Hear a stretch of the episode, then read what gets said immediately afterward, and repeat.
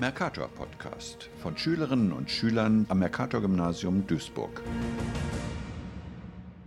Hallo, mein Name ist Mila. Und ich heiße Justus. Und das hier ist der Podcast der Klasse 6c des Mercator Gymnasiums in Duisburg-Hochfeld. Wir, die Schülerinnen und Schüler der 6c, präsentieren hier die Podcasts, die wir in unserer Talentstunde Deutsch zu interessanten Orten in Hochfeld, im Delviertel und in der Duisburger Innenstadt aufgenommen haben. Herrlich, diese riesengroße Erholungsanlage im Herzen von Hochfeld. Wir sprechen natürlich vom Böninger Park mit seinen ausgedehnten Grünflächen, durch die man entlang der Böninger Acht, einer beleuchteten Laufstrecke, joggen kann. Welche weiteren Freizeitmöglichkeiten der Park bietet, darüber berichten Julian und Lennart. Hallo, wir heißen Lennart und Julian. Wir sind Schüler des Mercator Gymnasiums. Für unsere Podcast AG machen wir einen Bericht zu den interessantesten Orten in Hochfeld, in Dellviertel und in der Duisburger Innenstadt. Daher berichten wir heute über den Böninger Park. Der Böhliger Park liegt in den Stadtteil Hochfeld und im Delviertel. Er hat eine Fläche von circa 10 Hektar und ist damit einer der größten Parks in Duisburg. Der Böhniger Park war früher ein Privatgarten der Familie Böhniger. Die Familie war eine große Kaufmannsfamilie. Im Jahr 1912 wurde der westliche Teil des Parks zum Teil öffentlich gemacht und er konnte besucht werden. 1921 kaufte die Stadt Duisburg diesen Teil und 1937 den Rest. Der Park wurde zu einem der attraktivsten Stadtparke ausgebaut und durfte von allen Bürgern besucht werden. In den Jahren 2009 und 2010 wurde der Böhniger Park renoviert und der Rundweg der Böhniger Acht mit Beleuchtung, Sitzbänken und Bepflanzung entstand. Die Böhniger Acht ist eine 1,7 Kilometer lange Laufstrecke, die beide Teile des Parks in Form einer Acht miteinander verbindet. Heute ist der Böniger Park von hoher Bedeutung für die Menschen, die in der Umgebung leben. Sie können auf Bänken und auf großen Wiesen entspannen oder am Park spazieren gehen. Es gibt Tischtennisplatten und ein Boccia-Feld. Außerdem hat der Böniger Park einen großen Spielplatz mit Wasserspielen. Im Auftrag der Deutschen Oper am Rhein ist im Böniger Park ein Klangspielplatz entstanden. Hier können Kinder toben und Töne erzeugen. Dadurch kann mit dem Körper beim Klettern und Toben Musik gemacht werden. Die große Wiese am Klangspielplatz gefällt uns sehr, da wir dort Fußball spielen können oder auch picknicken. Wenn im Winter Schnee liegt, haben wir viel Spaß mit den Schlitten, die kleinen Hügel hinunterzufahren. Das war unser Bericht über den Böniger Park, der nah an unserer Schule liegt und leicht zu erreichen ist. Wie geht man mit anstrengenden Kindern um? Irina Blitschenko weiß auf diese und andere Fragen von Lia und Jalen natürlich eine Antwort. Denn sie ist Kinderpflegerin beim DRK Familienzentrum Schwedenheim auf der Heerstraße in Hochfeld. Hallo, wir sind die Lia und die Jalen. Wir kommen vom Mercator Gymnasium. Können wir Ihnen ein paar Fragen stellen? Ja, gerne. Wie heißen Sie? Ich heiße Irina Blitschenko. Wie heißt das Kindergarten? Familienzentrum Deutsche Rotes Kreuz Schwedenheim. Wie viele Kinder, wie viele Gruppen gibt es hier? Wir sind sechsgruppige Kindergarten und jede Gruppe 22 Kinder. Was machen Sie mit anstrengenden Kindern? Also es gibt keine anstrengenden Kinder, es gibt die Kinder, die ein bisschen lebendiger sind oder mehr Bewegung brauchen. Also dann lassen wir die Kinder mehr bewegen. Wenn was nicht klappt, dann müssen wir mit Kindern einfach reden. Also mit Kindern kann man immer reden und immer was besprechen. Wie viele Erzieherinnen oder Erzieher gibt es hier? Ungefähr 20. Okay, danke schön. Tschüss. Nach der Umgestaltung des Marktplatzes war es im Mai 2023 nach langer Zeit wieder soweit. Der erste Markttag des Hochfelder Markts auf dem frisch sanierten Platz im Herzen des Duisburger Stadtteils Hochfeld. Alles, was man sonst noch über diesen zentralen Ort für das Zusammenleben in Hochfeld wissen muss, erfahren wir nun von Matti. Ich heiße Matti und berichte heute über den Hochfelder Markt. Der Hochfelder Markt ist ein zentraler Ort für das Zusammenleben in Hochfeld. Hochfeld ist ein Stadtteil in Duisburg-Mitte mit ca. 18.000 Bewohnern. Der Hochfelder Markt ist ein Spiegelbild des multikulturellen Stadtteils. Die basarähnliche Atmosphäre lockt jeden Mittwoch und Samstag zahlreiche Besucher. Hier gibt es alles, was das Herz begehrt. Vor allen Dingen internationale Spezialitäten. An den Tagen, an denen der Markt nicht stattfindet, wird der Platz als Parkplatz genutzt. In den vergangenen Monaten wurde der Marktplatz im Hochfeld saniert.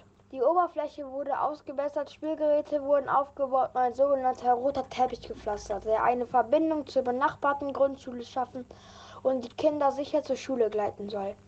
Der Platz soll künftig intensiv von den Grundschülern und den Hochfeldern genutzt werden. Der Hochfelder Markt ist ein schöner Ort, um frisches Obst, Gemüse und Backwaren zu kaufen. Die Marktverkäufer sind alle sehr offen und freundlich. Das Aushängeschild der Duisburger Skaterszene ist die Skateanlage im Rheinpark in Duisburg-Hochfeld. Der größte Skatepark der Stadt bietet alles, was das Skaterherz höher schlagen lässt. Yildiz und Aya sind dorthin gegangen, um sich dort mit einem leidenschaftlichen Skater zu unterhalten. Im Interview erfahren wir unter anderem, was die Faszination des Skatesports ausmacht. So, wir heißen Yildiz und Er. Wir sind Schüler des Mercator-Gymnasiums. Dürfen wir Ihnen zum Thema Skaten ein paar Fragen stellen? Auf jeden Fall gerne. Wie sind Sie zum Skaten gekommen und wie lange machen Sie es schon? Äh, ich habe mit zwölf angefangen. Ich habe damals ähm, das im Fernseher gesehen. Das war ganz cool. Und dann wollte ich auch mit Skaten anfangen. Und jetzt fahre ich seit zehn Jahren Skateboard. Hatte ein Jahr Pause, bin jetzt 23 und fahre seit zehn Jahren Skateboard. Welche Art von Skateboarden bevorzugen Sie am meisten? Street, Flat oder Park Bowl. bestimmt, ne? Bowl, ne? Das ist ja eine Bowl hier. Und ich fahre so mh, eher Flat und Street tatsächlich. Welche Ausrüstung verwenden Sie und warum? Äh, die ganzen Skaterbegriffe zum Beispiel. Ne? Äh, wenn wir zum Beispiel mit den Jungs hintereinander Tricks machen, dann nennen wir das Back-to-Back -Back zum Beispiel. Also Rücken zu Rücken. Das heißt dann, dass wir hintereinander dann einen Trick machen. Und dann gibt es halt noch ganz viele Begriffe äh, für Skateboardfahren an sich, ne? die ganzen Tricks. Können Sie uns von einem besonderen Erlebnis oder einer Herausforderung beim Skateboarden erzählen? Ja. Ich würde sagen, ich habe kein genaues Erlebnis, aber das Skateboardfahren an sich ist schön. Wenn man dann monatelang einen Trick übt, einen Ollie zum Beispiel oder einen Kickflip und dann schafft man das, das ist ein sehr schönes Gefühl, muss ich sagen. Wie hat sich die Skateboard-Kultur im Laufe der Zeit verändert? Mehr ist mehr geworden auf jeden Fall. Damals waren nicht so viele Skater, jetzt sind es mehr. Welche Skateboarder oder Skateboard-Events inspirieren Sie am meisten? Äh, tatsächlich X-Games. Welche Sicherheitsvorkehrungen sollten beim Skateboarden beachtet werden? Man sollte, solange man sich nicht sicher fühlt, einen Helm und Handschuhe tragen und eine ganze Schutzausrüstung. Haben Sie Tipps für Anfänger, die mit dem Skateboarden beginnen möchten? Ja, auch wenn es lange dauert, auch wenn es manchmal schwer aussieht, nicht aufhören, weil nach, nach einer gewissen Zeit lohnt sich das aus und irgendwann kann man sehr gut Skateboard fahren. Wie sehen Sie die Zukunft des Skateboardings und seine Bedeutung für die Jugend? Sehe ich ganz gut tatsächlich. Ich glaube, in so einer Skate-Community, also in so einer Gemeinschaft von ganz vielen Skatern ist man gut aufgehoben. Und ich habe bisher nur ganz nette Leute als Skater kennengelernt und habe auch viel von denen lernen dürfen. Durfte auch viel beibringen, also sind immer ganz nette Leute. Können Sie uns etwas über die Bedeutung von Skaten als Subkultur erzählen? Ja, ist ein Gefühl der Freiheit tatsächlich. Wie hat sich die Technologie im Skateboarding verändert und welche Auswirkungen hat sie auf die Sportart? Da kommen ja immer ganz neue Sachen dazu, immer ganz neue Skateboards oder ganz neue Achsen, ganz neue Kugellager. Ja, also ich, man merkt das gar nicht, aber da kommen immer neue Sachen und neue Entwicklungen, Technologien dazu. Ähm, welche Rolle spielt Skateboarding in Bezug auf körperliche Fitness und Gesundheit? Ja. Also man bleibt auf jeden Fall fit. Ist aber auch eine gefährliche Sportart, aber man kann ja auch schnell was, was brechen. Erzählen Sie uns von den sozialen Aspekten und Skateboardens und wie es Gemeinschaften mhm, verbindet. Man kommt einfach hier in den Park, man sieht andere Skater und man versteht sich auf Anhieb. Man fragt vielleicht mal nach einem Tipp, hey, ich kann den Trick nicht so gut, kannst du mir vielleicht da mal helfen und sonstiges. Und so kommt man ins Gespräch und dann sieht man sich ein zweites Mal hier und so befreundet man sich. Ähm, welche Unterschiede gibt es zwischen Skateboarden in städtischen und ländlichen Umgebungen? Äh, ich muss sagen, hier in Duisburg haben wir eine große Auswahl. Wir können viel Skateboard fahren, sag ich mal. Wir haben einen großen Rheinpark, wir haben in der Stadt den Kleinpark, dann haben wir noch ganz viele andere Parks. Eine Halle haben wir auch, eine Skatehalle. Aber so auf ländlichen Gebieten, da ist glaube ich eher weniger ne, mit Skateparks und die sind auch nicht so groß ausgebaut wie der Rheinpark. Können Sie uns von einem Ihrer Tricks oder Wettbewerbsfolge berichten? Ich habe noch nie an Wettbewerben teilgenommen. Ich bin immer Street gefahren, also Flat oder Street. Das heißt, Treppen springe ich meistens. Aber so den besten Trick, den ich kann, das ist der 360 Flip. Wie gehen Sie mit Verletzungen oder Rückschlägen beim Skateboarden um? Das ist eine sehr gute Frage. Heute ist mein erster Tag wieder auf dem Skateboard seit zwei Jahren knapp oder eineinhalb Jahren. weil ich eine Verletzung hatte. Und das heißt langsam, langsam, ne? immer ein bisschen wieder rantasten. Welche Projekte unterstützen Sie, um die Skateboardkultur zu fördern? Den Skatepark zum Beispiel. Wir haben ja die Halle hier, die Skatehalle. Und da helfen wir gemeinschaftlich da mit alles mit aufzubauen, spenden auch, dass das halt alles finanziert werden kann. Sodass die jungen Kinder, sag ich mal, dann Spaß und Interesse auch an schlechten Tagen am Skaten finden. Wie hat Skateboarding Ihr Leben beeinflusst und verändert? Hm, ich würde sagen, ich sehe vieles locker, auch wegen dem Umfeld. Was sind Ihre persönlichen Ziele und Träume im Zusammenhang mit Skateboarding? Eigentlich nur, dass ich keine gesundheitlichen Probleme bekomme und dass ich skaten kann. Nicht so wie jetzt mit der Hüfte zum Beispiel, dass ich ein Jahr Pause machen musste. Das war sehr, sehr äh, schlimm für mich, muss ich sagen. Aber jetzt, wo ich wieder auf Skateboard bin, geht es mir wieder gut. Und ich hoffe, das bleibt auch so. Also ich will keine Ziele erreichen, Hauptsache Skate.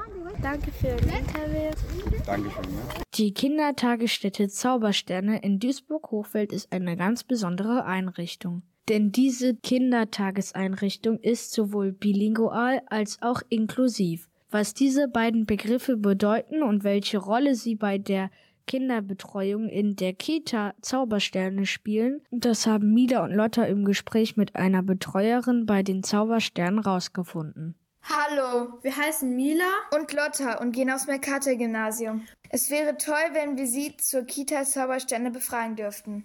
Wie lange gibt es die Zaubersterne schon? Die Zaubersterne gibt es seit 15 Jahren mittlerweile. Kommen die Kinder nur aus Hochfeld oder auch aus anderen Stadtteilen? Nein, die kommen nicht nur aus Hochfeld, die kommen tatsächlich auch aus anderen Stadtteilen wie ähm, Neudorf, Düssern und manche auch aus Wannheim, glaube ich, Wannheimer Ort. Welche Feste werden bei den Zauberstellen gefeiert? Also da die Kita nicht nur ja, die christlichen Feste feiert, werden auch verschiedene Feste gefeiert, zum Beispiel auch ähm, das Fastenbrechen von den muslimischen Feiertagen. Dann gibt es noch amerikanische Feiertage wie Pancake Day und solche Sachen. Also da werden versucht, mehrere Kulturen und mehrere verschiedene Feiertage ja, für die unterschiedlichen Kulturen auch ähm, gerecht zu werden.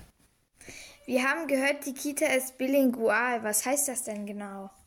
Bilingual heißt, dass in jeder Gruppe in der Kita immer ein fremdsprachige bzw. englischsprachige Mitarbeiterin oder Mitarbeiter arbeitet. Das heißt, die Kinder werden zweisprachig, also Englisch und Deutsch, über den Tag begleitet. Die deutschsprachigen Kollegen, die sprechen alle auf Deutsch und alle englischsprachigen ja, begleiten den Tag auf Englisch. Also die Kinder dürfen auch auf Deutsch fragen und kriegen dann aber eine englische Antwort. Oder wenn sie halt englischsprachig sind, dann können sie auf Englisch fragen und kriegen dann auch die englische Antwort bzw. eine deutsche Antwort von den Erziehern. Was macht für Sie die Kita so besonders? Das Besondere an den Zaubersternen ist, dass ähm, ja die Bilingualität, dass die Kinder in zweisprachigem ähm, Kontext begleitet werden über den Tag und dann eben das äh, Multikulturelle, ne, dass aus allen Nationen und aus allen Kulturen die Kinder zusammen da sind. Und zudem ähm, ist sie inklusiv, das heißt auch Kinder mit ähm, Handicap, ne, mit, mit Auffälligkeiten, die werden auch in der Kita betreut und mit allen anderen Kindern zusammen. Danke für Ihre Zeit. Ja, sehr gerne. Okay, Tschüss. Sie hörten Bürgerfunk bei Radio Duisburg. Heute mit Beiträgen der Klasse 6c des Mercator Gymnasiums Duisburg zu interessanten Orten in Hochfeld, dem Dellviertel und der Duisburger Innenstadt. Alle Beiträge der heutigen Sendung finden Sie auch im Internet auf nrvision.de. Einfach Mercator Pod in das Suchfeld oben rechts eingeben, auf die Lupe klicken und dann erscheinen alle Episoden. Ich hoffe, die Sendung hat Ihnen gefallen. Wir heißen Mila und Justus. Wir wünschen allen Hörerinnen und Hörern noch einen schönen Abend. Machen Sie es gut und Tschüss! Ihr hörtet Mercator Podcast mit Beiträgen von Schülerinnen und Schülern am Mercator Gymnasium Duisburg.